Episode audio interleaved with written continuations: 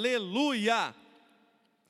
Glória a Deus. Vamos então, queridos, iniciar esse, esse tempo de, de pregação com Mateus capítulo 5, verso 9. Nós estamos encerrando esse mês das bem-aventuranças e eu quero é, deixar esta mensagem para vocês de uma maneira muito especial nessa noite. Mateus capítulo 5, verso 9. Isso, glória a Deus. Então diz assim este versículo, vamos ler só ele por enquanto. Bem-aventurados os pacificadores. Agora leia comigo, igreja, porque, vamos lá? Porque serão chamados filhos de Deus. Mais uma vez e mais forte. Porque serão chamados filhos de Deus. Aleluia. Glória a Deus. Nós, queridos, temos notado que é uma grande bênção, uma grande promessa do Senhor, nós vivermos debaixo de paz. A palavra paz é citada na Bíblia cerca de 400 vezes. Então nós notamos justamente como esse tema é importante, é caro para, para Deus. Não é? Paz, ter paz. O nosso Deus é chamado de Deus de paz. Glória a Deus. 1 Coríntios, capítulo 14, verso 33. Olha o que diz acerca de Deus. Olha que coisa maravilhosa. Vamos ler juntos, queridos, porque é muito importante você, esse versículo você tem que gravar no teu coração, é muito importante, é chave na Bíblia isso. Vamos lá, todo mundo junto. Porque Deus não é de confusão, e sim de paz. Até aí. Vamos ler mais uma vez? Porque Deus não é de confusão, e sim de paz. Então, onde você vê confusão, Deus não está ali. Porque Deus não é Deus de confusão, é Deus de paz. Ah, mas tem uma confusão aqui, então Deus não está aí. A Bíblia é clara: onde a paz está presente, Deus, onde a confusão, Deus não está presente. Mas, queridos, nós temos visto que a Bíblia afirma que os pacificadores serão chamados filhos de Deus. O contrário também é verdadeiro. Os filhos de Deus são pacificadores. Onde os filhos de Deus vão, eles têm que agir como pacificadores. Agora, o que é ser pacificador, queridos? Eu sempre pensei que pacificador era aquela turma do deixa disso né? Os homens vão entender mais do que eu falo isso. Quando a gente era criança, jogava bola, um acertava a canela do outro, já queria brigar os meninos. Briga não é coisa de agora, não. É briga, é uma coisa antiga, né? É da humanidade, desde Abel e Caim. Mas, queridos, nós vemos o quê? Tinha aquela briga no campinho ali, o menino chegava e falava assim: vai, sai, não, não briga não, não briga não, ó, oh, sai para cá, tal. Ó, oh, não, uns ficavam no meio, né? Um no meio, às vezes até arriscando ali tomar um tapa ali no meio da confusão, né? Então eu sempre pensei que os pacificadores fossem somente essa turma do deixa disso, né? Aquela pessoa que entra no meio, lá, ah, não, vão apartar a briga, tal. Ok, isso também é ser pacificador. Isso é muito bom. Queridos, e como é que nós resolvemos, por exemplo, trazemos paz para um casal que está em pé de guerra? O marido e uma mulher que estão em pé de guerra. Um filho que está se dando mal com os pais dentro de casa, um filho rebelde. Como que nós trazemos paz a este lar? Olha, 99% dos problemas de relacionamento, ai, eu odeio aquela pessoa do meu trabalho, não posso vê-la. E queridos, eu vou dizer para você, nós temos problemas de relacionamento em todas as áreas. Temos problemas na família, temos problemas no trabalho. Quem aqui alguma vez já foi perseguido por alguém no trabalho? Levanta a mão. Não sei que se, ó, quanta gente, olha. Esse é um caso muito comum. Ai, não sei que aquela pessoa de graça não foi com a minha cara. Queria me prejudicar, queria, queria fazer com que eu perdesse meu emprego. Então, temos problemas nas empresas, temos problemas nos lares, na escola, então nem se fala, né? Aquele cara que de graça falava assim: "Eu te pego na saída". Por quê? Não foi com as... o que eu fiz para você? Não sei, não gosto de você né? Te pegam na saída. Isso acontecia muito, não é verdade? A pessoa de graça não ia com a sua cara. Então você vê, querido, que é um problema que requer o quê? Pacificação. 99% dos problemas que envolvem separações de casais, claro que, pastor, mas tem demônio no meio? Tem. Ah, se tem. Lógico que tem demônio no meio. Tem. Eu me lembro um caso, né, Jonas, muito interessante quando eh, vocês moravam, o Jonas não vai lembrar disso, né? Mas éramos vizinhos, né? Quando eu era muito criança, eu tinha 7, 8 anos ali de idade, não é? E a minha mãe, pastora Terezinha, novas convertidas, e tinha uma vizinha nossa, ela era baixinha assim. E ela falava assim: "Ah, eu vou separar do meu marido, porque acho que ele me trai, esse homem não me ama, não sei o quê". E aí estava lá minha mãe, pastora Terezinha, novas convertidas, né? E falaram assim: não, minha querida, nós vamos fazer uma oração agora aqui, e Deus vai dar libertação para você, Deus vai, vai resolver essa situação. Queridos, elas começaram a orar. O que aconteceu? Daqui a pouco a baixinha. Gente, a gente tinha uma, uma geladeira clímax vermelha na cozinha. Eu lembro dessa geladeira a baixinha agarrou a geladeira e arrastou do lugar. Porque, gente, geladeira daquele tempo não pesava igual de agora. A geladeira daquele tempo precisava de três pessoas para levar, era um monstrengo. A baixinha agarrou a geladeira clímax vermelha e arrancou da tomada. E elas não sabiam o que fazer. Elas, o sangue de Jesus tem poder. O sangue de Jesus tem poder. O sangue de Jesus tem poder. Elas sabiam o que fazer com o demônio. Até que acalmou a situação e ela foi embora. Mas sabe o que aconteceu, querido? Depois daquele dia, ela passou a viver bem com o marido. Então, tinha um demônio ali naquele casamento. Tinha. Agindo na vida dela. O marido, nesse caso, homens, ele era um santo. Oh! oh! Nesse caso, ele era uma pessoa muito boa, era, é, inclusive ele era bombeiro, admirava muito ele, porque ele andava fardado tal, achava muito legal, era criança, né? Muito legal aquilo. Mas o homem era, o homem estava bem, a mulher nesse caso, e pode vice-versa, tem homem demoniado também, não é? Então, queridos, a minoria dos casos, infelizmente, é demônio. A maioria é dureza de coração. Falta de perdão, eu não posso, eu não quero, não, nem pintado de ouro. Olha, se esse homem aparecer aqui é, com a, com a cara do Tom Cruise, eu não, não aceito ele de volta. Não, é? não adianta, querido, pode ser qualquer pessoa, não é? Quando a dureza de coração é muito grande, a pessoa não, não aceita de volta, não quer. Mas olha o que a Bíblia diz aqui em Colossenses capítulo 3, verso 13 ao 15. Colossenses 3, 13 ao 15 acerca dos relacionamentos. É muito importante ter isto em mente, queridos. Suportai-vos uns aos outros. Tem dia que você vai ter que relevar, querido. Tem dia que a pessoa é pesada. Suporte é o quê? Que segura um peso, né? Ah, e hoje eu vou ter que suportar. Suportai-vos uns aos outros. Perdoai-vos mutuamente. Olha, a Bíblia não fala de perdão unilateral. Eu te perdoei. Não, mas você não me perdoou, então a situação não foi resolvida. A Bíblia fala de perdão mútuo. Os dois, as duas partes têm que perdoar. Se as duas partes não perdoam, vai acontecer um problema.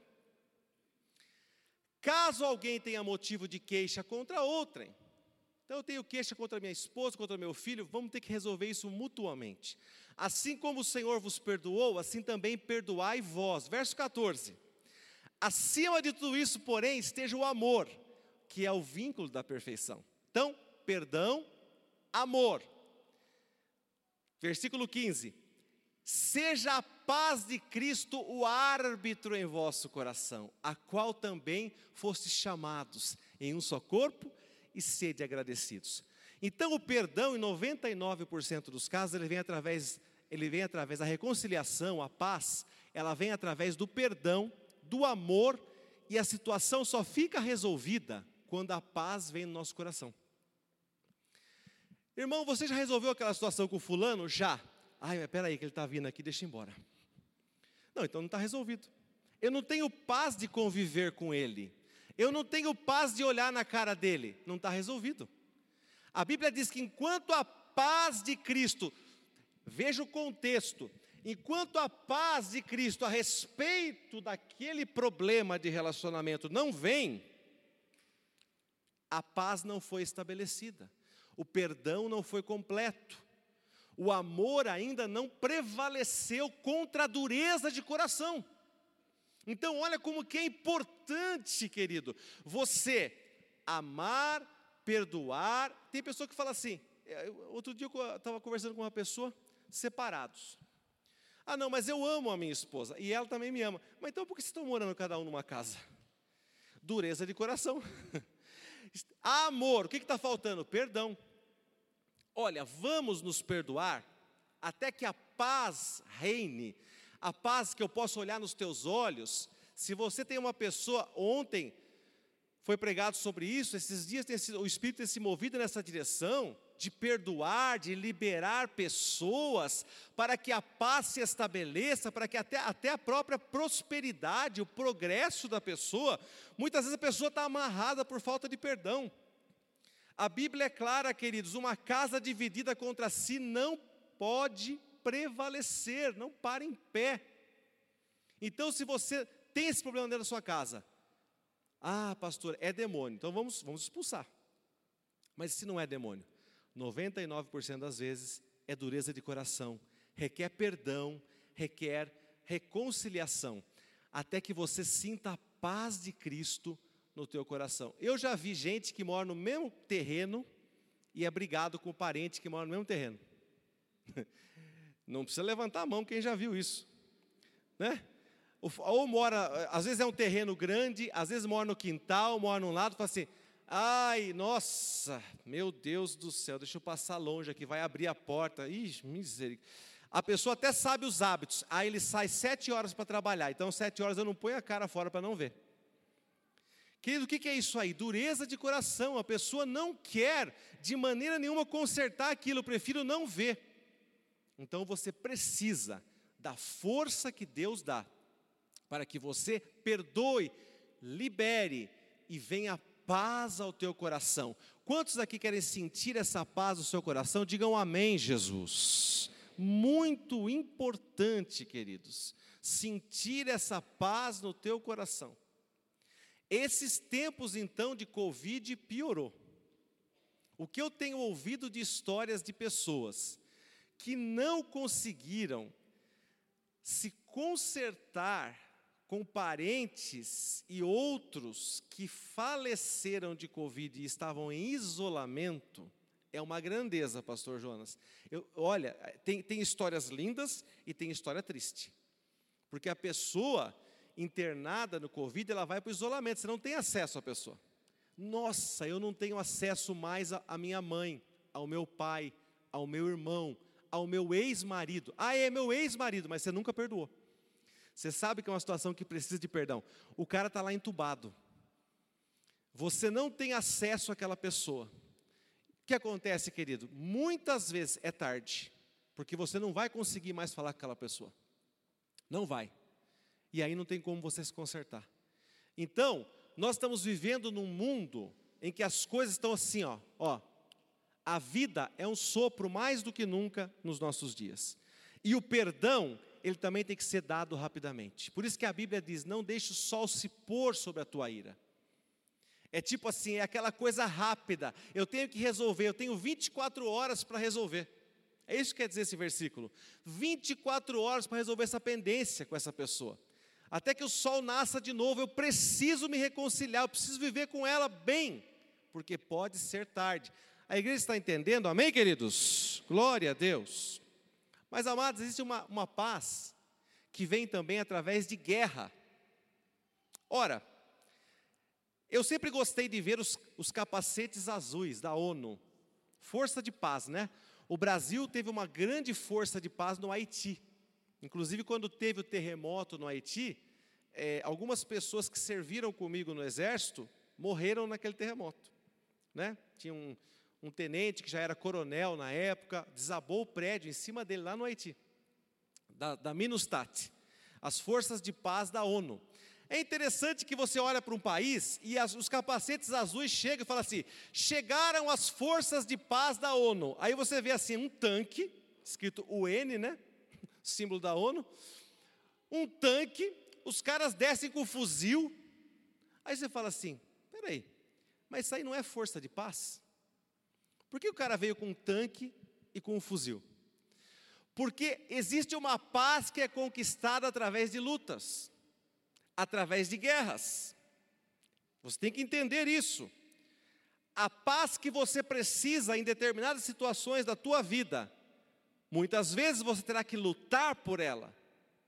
Você terá que guerrear por ela. Existe uma paz que vem de lutas, uma paz que vem de guerras. Em Juízes capítulo 6, verso 24, Gideão, um personagem maravilhoso, tantas vezes pregamos sobre ele. Gideão, quem foi? Era aquele que estava escondido no lagar, malhando trigo, escondido dos midianitas, com medo. Mas ele tinha sido escolhido por Deus para libertar Israel da opressão dos midianitas.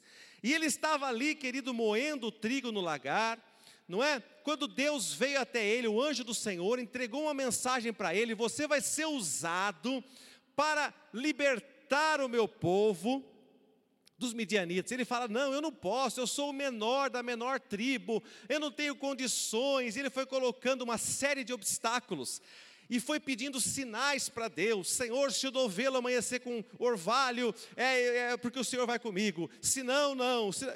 Queridos, no final, ele sentiu paz.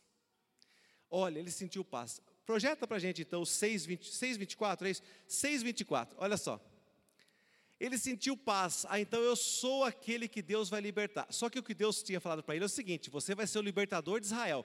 E ser o libertador de Israel significava ter que pegar na espada e lutar contra os midianitas, entrar em guerra. Mas ele assim mesmo sentiu paz. E ele diz assim: ó, então Gideão edificou ali um altar ao Senhor e lhe chamou de O Senhor é paz. Ainda até o dia de hoje está o altar em Ofra, que pertence aos Abias Ritas. Agora, veja bem, querido, ele edificou o altar e chamou de Jeová Shalom, significa isso no hebraico. Jeová Shalom, o nome daquele lugar. E queridos, sabe o que aconteceu depois que ele fez esse altar? O anjo do Senhor chegou para ele e falou assim: agora você vai, destrói todos os altares, os postes ídolos que tem aqui na cidade, arrebenta com tudo, ele falou: Deus, tem certeza que tem que fazer isso? É isso aí. Você vai ter que sair e quebrar todos os ídolos que tem aqui. Ele falou assim: ah, Deus de glória, vou fazer isso, mas não vou fazer de dia, não, que eu tenho medo. E ele falou: vou fazer de noite. Né? E ele pegou e foi à noite, quebrou o Deus Baal, quebrou a poste ídolo enorme, arrebentou, quebrou tudo. O que aconteceu logo depois dele ter chamado Deus de Jeová Shalom, confusão. O pai dele acordou, primeiro desesperado, depois acordou o povo, o povo falou assim: o quê? Falou para o pai dele: traga seu filho aqui para fora, porque nós vamos matá-lo, porque ele destruiu todos os ídolos, nossos deuses. Queridos, a confusão estava instalada, mas ele tinha falado: o Senhor é paz, Jeová Shalom, como é que vai ter confusão? Tinha que ter a confusão para que depois se instalasse a paz. O pai dele saiu falando com os maiorais da cidade e disse assim: ó, ninguém vai morrer hoje aqui. Só vai morrer quem lutar por Baal. Se Baal é Deus, ele que lute por si mesmo. Se meu filho fez alguma coisa para Baal e Baal é Deus, ele vai morrer. Ou seja, uma praga, uma peste, um raio vai cair na cabeça dele. Foi isso que o pai de Gideão falou. O povo disse assim: ah, é, é mesmo. Ele quebrou os ídolos, vai acontecer alguma coisa com ele. Amanhã ele vai amanhecer roxinho. Vai acabar. Vai morrer, vai cair duro. No outro dia não aconteceu nada com ele. Vivinho da Silva. Por quê, querido? Porque só o Senhor é Deus aleluia. E aí o nome dele mudou para Jerubaal, aquele que contende com Baal e prevalece. Aleluia! Glória a Deus! E daquela confusão o povo se uniu. Logo depois, os midianitas se acamparam contra Israel para os atacar. E Deus deu aquela grande vitória, aquela grande vitória. Então, queridos, muitas vezes vem uma confusão na tua vida para que você possa promover a paz. Eu não sei se você está se identificando com essa mensagem, mas eu sei que tem pessoas aqui que estão falando, pastor, eu estou vivendo um tempo de confusão. Eu estou vivendo um tempo de guerra, eu não estava tendo discernimento do que era essa guerra, para que era essa guerra.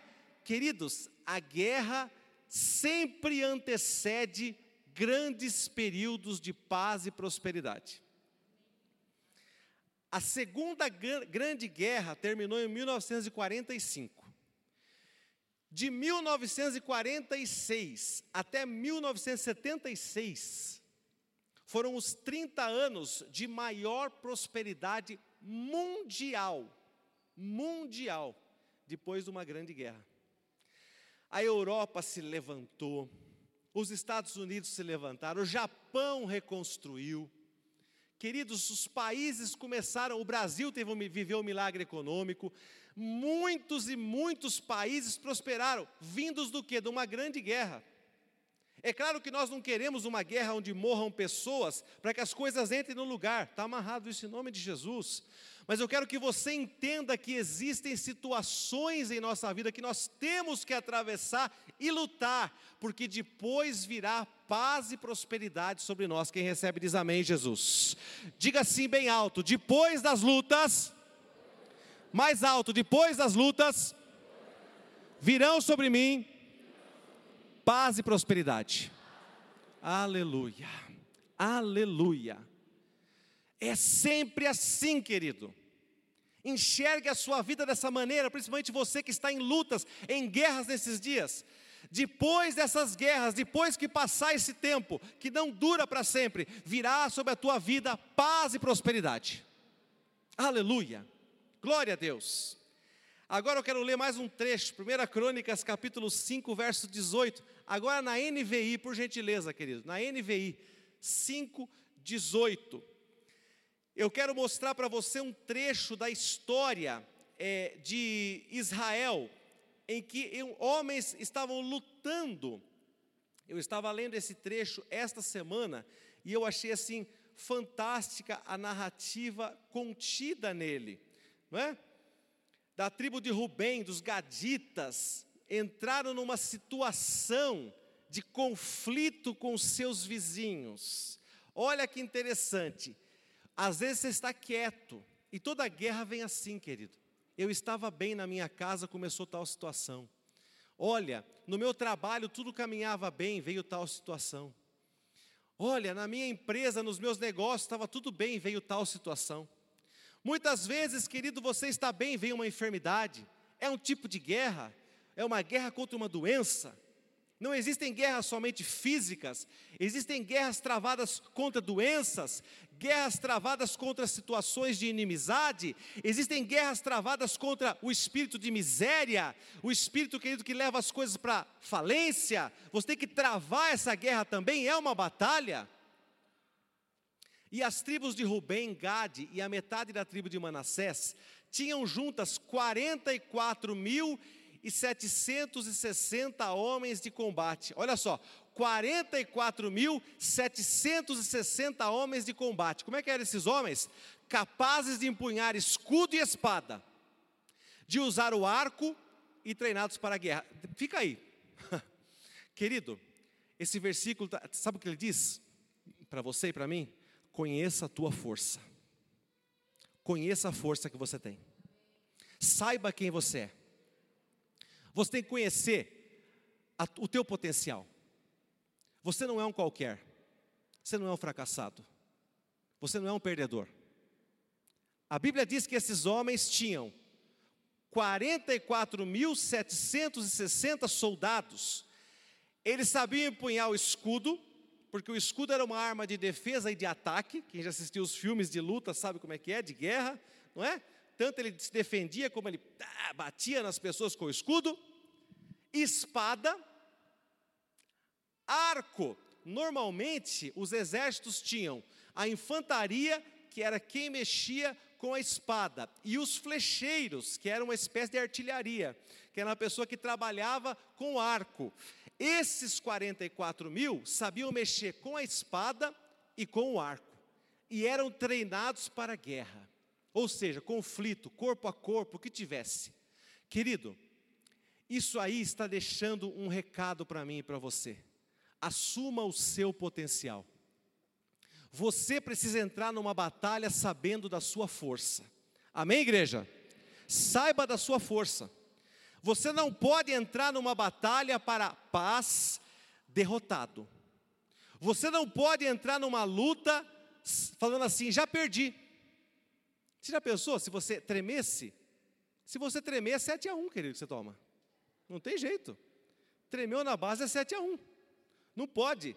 Você tem que entrar confiante no teu potencial. Ah, mas pastor, peraí, isso aí não. Não, não. Vamos separar as coisas. O crente tem que depender de Deus. Amém, igreja? Mas o crente tem que se preparar, tem que se capacitar pessoalmente para as batalhas. E esses homens eram preparados para a batalha. Como que eu me preparo para uma batalha espiritual? Orando, congregando, graças a Deus, muitas pessoas aqui nessa noite, assistindo o culto, adorando, adoração como arma de defesa, adoração como arma de ataque. Querido, tem confusão na sua casa? Coloca um louvor, começa a cantar. Eu tinha umas vizinhas ali que era antigamente, né, uns anos atrás, tinha uma confusão, o marido bebia tudo, né? Mas só que de manhã já ligava o rádio, sabe, pastora Beth? Assim, né? Deus vai na frente, abrindo o caminho, quebrando. Aleluia! Eu falei, e a irmã está em luta hoje. Eu sabia, com muito louvor, com muito louvor. Fala, oh, glória. Sabe o que acontecia, querido? Acalmava a coisa. Acalma. Ah, mas a irmã canta desafinado, a irmã. Querido, adoração como arma de ataque, adoração como arma de defesa. Agora, se você deixar o altar da sua casa, aquele altar quadrado, 50 polegadas, 42 polegadas, ligado na Globo, falando: olha aqui, o mais você está trazendo aqui situações, olha como avança que o coronavírus. A minha casa é uma confusão. Lógico, é lógico. Está faltando o que ali, querido? Adoração dentro da sua casa. Adoração. Então liga, liga sim o YouTube, Coloca ali, querido, o MP3, o que você quiser ouvir, o que você tiver acesso, CD, quem tem CD, quem tem LP, põe também, arruma a agulha do, do negócio, coloca o LP para tocar. Não tem problema, querido, o que quer que seja, coloca o louvor dentro da sua casa, adoração, aleluia. Estão entendendo, igreja? Amém? Muito daquilo que acontece dentro da tua casa é fruto daquilo que você tem praticado no dia a dia, a ausência da presença de Deus, a ausência de louvor, a ausência de oração, a ausência de adoração.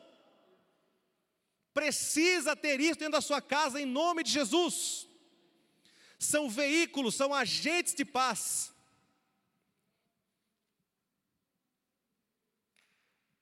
Um bom cliente meu que trabalha com moda jovem, muito jovem mesmo, ele se converteu. E, e, e, e, o que ele fazia? A loja dele é muito de juventude, então ele tinha que pôr o quê? Música do momento, música eletrônica, música. Aí ele se converteu, ele falou: Rapaz, eu comecei a ver essas letras, fala só coisa errada. O que, que ele fez? Que ele transformou, ele foi pegar louvores internacionais, ele pegou uns remixes aí de Hillsong, alguma coisa mais, mais agitadinha, botou na loja dele, é inglês mesmo, pouca gente sabe. e ele vai, que ele coloca lá, é louvor, é louvor, o dia inteiro louvor. Ele falou: melhorou, melhorou o ambiente da minha loja, em nome de Jesus. Agora a pessoa vai lá e fala assim: é, mas os meus clientes não são crentes, né? Então eu preciso pôr, né? É, é Marília Mendonça, sei lá quem tocando aqui. Misericórdia, querida. Não é? Vai atrair o quê? Prostituição, adultério, só coisa errada. Então você precisa santificar o teu ambiente de trabalho. A santificação é um agente da paz. Quando você santifica, você é revelado para você o teu potencial. Quando você se mistura com as coisas do mundo, o teu próprio potencial fica encoberto para você. Você se transforma em uma pessoa derrotada, mas quando você começa a ter revelação da presença de Deus, você começa a, ter, a ser um com Ele, a força de Deus começa a vir sobre você e você começa a se enxergar uma pessoa diferente, forte, aleluia. Isso é muito importante. Versículo 19, por gentileza, vamos seguir na leitura. Olha que coisa linda, queridos. Essa tribo de Rubem entrou em guerra contra os agarenos e seus aliados, Getur, Nafis e Nodab, muito mais fortes que ele. Entraram em guerra. Guerra por quê? Por terra, por espaço. Versículo 20. Durante a batalha, clamaram a Deus. Agora leia junto comigo bem alto. Que os ajudou. Aleluia! Entregando os agarenos e todos os seus aliados nas suas mãos. Agora leia comigo bem alto esse final, porque ele é demais. Vamos lá? Deus os atendeu porque confiaram nele. De novo, igreja, vamos lá. Deus os atendeu porque confiaram nele. Aleluia! Tem gente que está naquela fase ainda. É, Deus sabe o que eu preciso. Eu não preciso falar, eu não preciso orar. Deus sabe o que eu preciso. No meio da batalha, clamaram a Deus. No meio da tua luta, você precisa clamar ao Senhor. O socorro de Deus não vem de forma automática. Você precisa clamar ao Senhor. Você precisa dizer: Deus me ajuda socorro, Senhor. Amém, igreja? Socorro, Senhor. Confiaram em Deus. Eles sabiam que tinham 44 mil soldados, sabiam da sua força, aí que está a diferença. Saiba a tua força, mas não coloque nela a sua confiança. Saiba da tua força, mas confie em Deus. Saiba do teu potencial, mas confie em Deus. Você vai trabalhar, eu sou o melhor pedreiro que existe, eu sou o melhor jardineiro que existe. Ok, eu acredito nisso, mas assim mesmo, coloque sua confiança em Deus. É assim que você tem que fazer. Você tem que ser o melhor, trabalhar, se esforçar, estudar para ser o melhor, mas confiar sempre em Deus. O socorro não vem de forma automática, clame a Ele. Deus os atendeu. Salmo 34, 4. Por que Deus os atendeu, querido? Projeta para nós o Salmo 34, 4. Ele é lindo, depois a gente volta aí. Busquei o Senhor e ele me respondeu. Livrou-me de todos os meus temores. Você tem temores? Você tem medo de alguma coisa? Todo mundo tem medo de alguma coisa. Quando você é criança, às vezes você tem medo do bicho papão. Quando você cresce, você tem medo da velhice, do desemprego, de ter uma doença ruim, de perder um parente próximo de você. Todos têm algum tipo de medo. O que eu faço? Como eu trabalho o medo, pastor? Buscando o Senhor buscando o Senhor, e Ele vai te responder. No meio da batalha, clame o Senhor, e Ele vai te livrar de todos os seus temores. Sabe quem é que coloca na tua mente à noite esses temores? Não é Deus. Por isso que você tem que repreender. Por isso tem que andar com Deus. Quem é que você está? Você deita na cama, vem lá e fala assim: e, e se você perder seu emprego no meio da pandemia, hein? Hum, você acha que é Deus que vai pôr um pensamento desse na sua cabeça? E se o teu cliente desistir, hein? E se aquele cara te der o cano, não te pagar? Hum, e se acontecer alguma coisa com o teu filho? E se acontecer alguma coisa com a tua esposa, com o teu marido? E se acontecer alguma coisa na escola? Quem coloca esses temores em você é o diabo. E você precisa buscar o Senhor, e Ele vai te responder e te livrar de todos os temores. Quem crê diz amém, Jesus. Volta lá para a 1 Crônicas, querido, capítulo 5, verso 21 agora. Verso 21. Continuando essa história, no meio da batalha, os rubenitas tomaram dos agarenos o rebanho de 50 mil camelos. É pouco camelo, gente? 50 mil? 50 mil, eu nunca vi, eu nunca vi mais do que dois camelos no zoológico, né? Agora, 50 mil não consigo nem imaginar quanto seja. 50 mil camelos, 250 mil ovelhas, 2 mil jumentos, também fizeram 100 mil prisioneiros. E quantos eles eram, gente? 44 mil. Fizeram 100 mil prisioneiros. É Deus ou não é? É Deus que dá grandes vitórias para nós. É Deus que nos faz realizar o impossível. É Deus que nos faz conseguir as coisas além da nossa capacidade. É Deus que nos dá vitórias além das nossas capacidades, além das nossas forças. É Ele. Você sai com 44 mil, vence mais de 100 mil. Você vai sair nessa semana com os seus 44 mil forças dentro de você. E você vai vencer e conquistar mais de 100 mil em nome de Jesus. Aleluia! Versículo 22. Esse é muito lindo e muitos foram os inimigos mortos. Agora, quase gritando, e muitos foram os inimigos mortos, bem alto, pois a batalha era de Deus, aleluia! E muitos foram os inimigos mortos, respondam,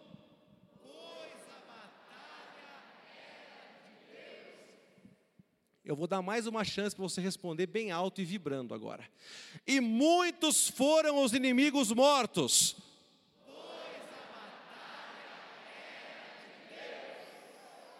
Glória a Deus! Qual a resposta para a tua vitória? Entrar numa batalha que Deus entraria com você. Nunca entre numa batalha que Deus não entraria com você. Nunca entre numa luta que Deus não entraria com você. Há muitos anos atrás, dois grandes empresários, dois grandes empresários de um segmento. Eu não vou mais falar nome nem nada, não vou dar dica aqui, porque depois amanhã a gente me liga. Outro dia eu falei um negócio aqui, era eu, né? Uma pessoa lá do litoral estava assistindo. Então eu não vou eu não vou falar nada que dê muita dica, não é? Que a internet multiplica muitas coisas.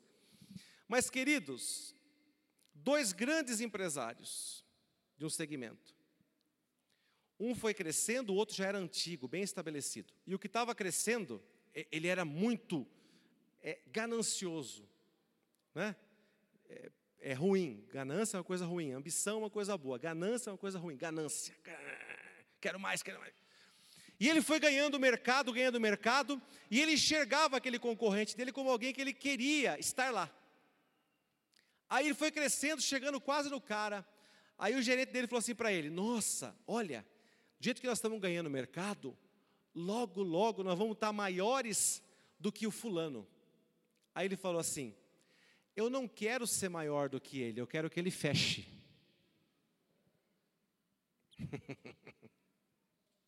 Você entendeu, querido? Eu não quero ser maior do que ele, eu quero que ele vá à falência. Quero que ele. Eu quero eliminá-lo do mercado. É isso que eu quero. Sabe o que aconteceu? Lógico, aquele cara não faliu, porque ele era muito forte. Mas ele saiu do, do mercado mesmo. Saiu do mercado. Uma concorrência tão desleal que ele acabou encerrando as atividades. Muito rico, permaneceu muito rico. Mas saiu do mercado. Ele conseguiu o que ele queria, ele fechou. A palavra que ele falou deu certo. Eu não quero ser maior do que ele, eu quero que ele feche.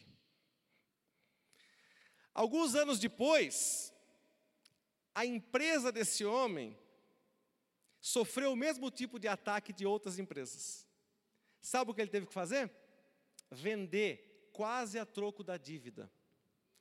Ah, mas ele não saiu mal, ele é rico até hoje, mas essas pessoas não querem só dinheiro, eles querem poder. Eles querem mandar o dinheiro para eles, ele já tem. Já tem muito, ele já podia fechar aquilo lá há muitos anos. Não era meio de vida para ele. O tempo passou, ele teve que vender a empresa dele para um grupo de fora, quase pelo valor da dívida. Hoje ele está fora do ramo. Perdeu a empresa dele. e está vendo a empresa dele nas mãos de outras pessoas indo muito bem. Então, querido, esse tipo de sentimento é contra isso que nós lutamos. Nós não lutamos contra a pessoa que quer te falir, contra a pessoa que quer o teu mal. Nós lutamos contra a pessoa que está por trás disso. Quem está entendendo, diga amém, Jesus. A batalha não é tua. Quando você entende isso, a batalha que você trava passa a ser uma batalha de Deus. Olha o que diz Efésios capítulo 6, verso 12. Vá para esse versículo rapidamente. Nós estamos concluindo com esses versículos. Pois a nossa luta não é contra pessoas. Eu gosto da NVI aqui porque ela deixa muito claro. A nossa luta não é contra pessoas. Ai, mas eu odeio fulano, eu quero que ele é, Deus vai Deus vai pesar a mão. Não. Ah, me fez isso, vai ver, vai ter volta. Deus, ó. Espera aí, espera aí. A nossa luta não é contra pessoas. Mas, pastor, é tão gostoso lutar contra a pessoa. Estou vendo a pessoa, eu tenho raiva dela e, e tal. Não é contra pessoas, a Bíblia deixa claro isso. Mas contra os poderes e autoridades, contra os dominadores desse mundo de trevas, contra as forças espirituais do mal nas regiões celestiais. Essa é a nossa verdadeira luta Alguém te persegue no trabalho, alguém te persegue nos negócios, alguém te persegue na escola, não lute contra essa pessoa, porque Deus não vai entrar nessa luta com você. Lembra o que eu falei? Eles venceram porque Deus entrou, aquela guerra era do Senhor. Deus não luta contra pessoas.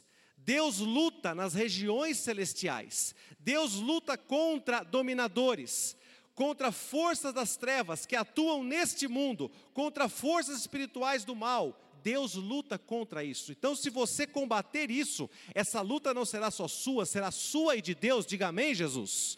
Vocês estão entendendo, igreja? Quando eu combato no reino físico, Deus não luta essa luta comigo. Quando eu combato no reino espiritual, Deus luta essa luta comigo. Ele passa a ser o meu ajudador, ele passa a ser aquela pessoa que combate comigo, e eu consigo prevalecer contra as forças do mal, porque o Senhor agora comprou a minha briga. Aleluia! Quantos aqui querem que Deus compre a sua luta? Diga amém, Jesus. Querido, você nunca notou que na tua vida tem coisa que não vai e você fala assim, mas sei lá, eu acho que eu não nasci para isso. Eu acho que não, eu acho que não é para ser, né? E tal. E você acaba se conformando com essas coisas, sabe? Tem gente que se conforma com a derrota, se conforma com, com a esterilidade em muitas áreas da vida.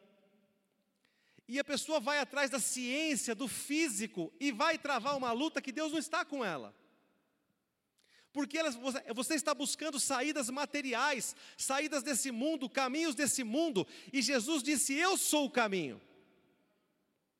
Você tem que buscar o caminho de Deus, o caminho de Deus é perfeito. Você tem que buscar a palavra, a palavra do Senhor é poder. Quando você vai por esse caminho, Deus fala: agora eu vou lutar essa luta que você estava lutando. Porque até o momento que você estava combatendo contra essa pessoa, eu não estava com você. Mas agora você começou a combater contra aquilo que está agindo na vida dela. Agora essa luta é minha, diga glória a Deus. Chame Deus para a sua luta, combatendo no campo espiritual, no reino espiritual. Quando eu combato no reino espiritual, eu chamo Deus para lutar comigo. E quando a luta não é só minha, é minha e de Deus, eu prevalecerei. 44 mil farão 100 mil prisioneiros. Aleluia.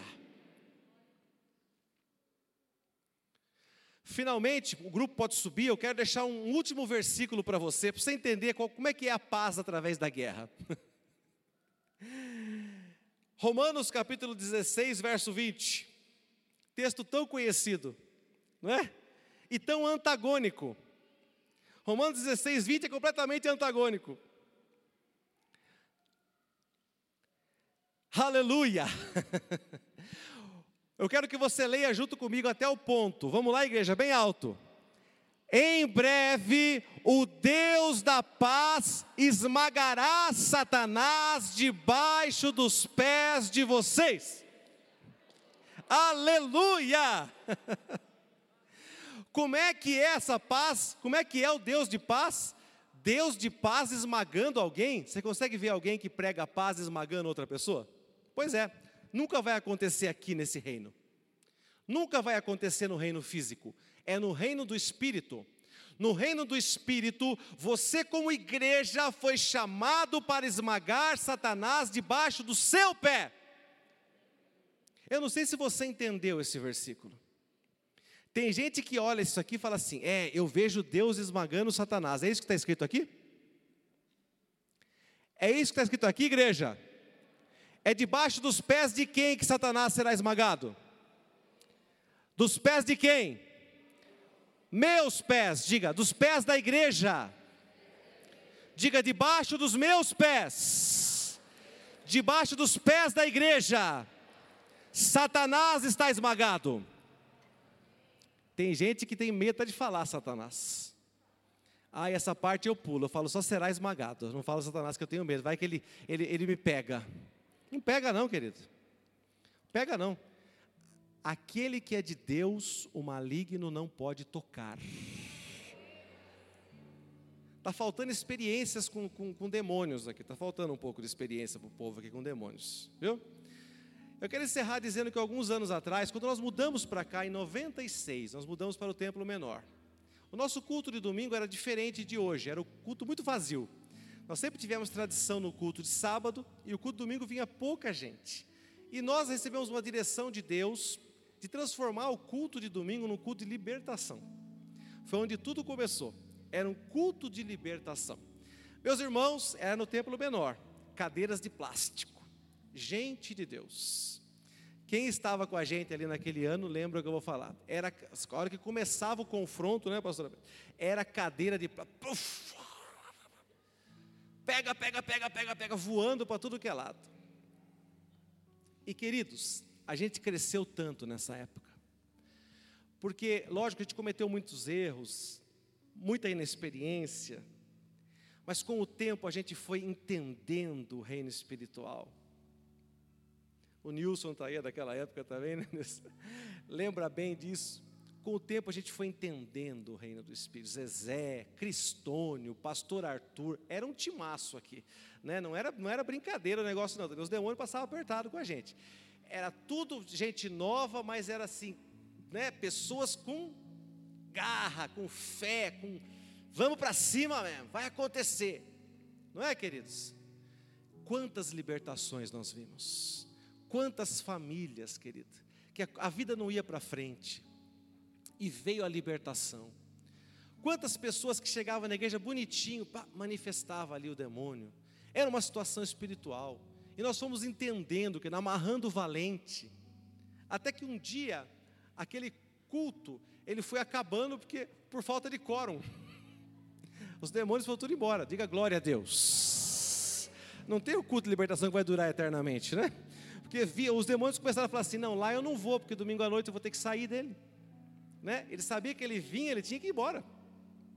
Ele já começava o culto já falando, né? Ah, Satanás vai cair e tal, e tantas canções, corinhos, tanto preparando aquele ambiente para Deus libertar. Preparando aquele ambiente para as pessoas serem curadas dos seus males.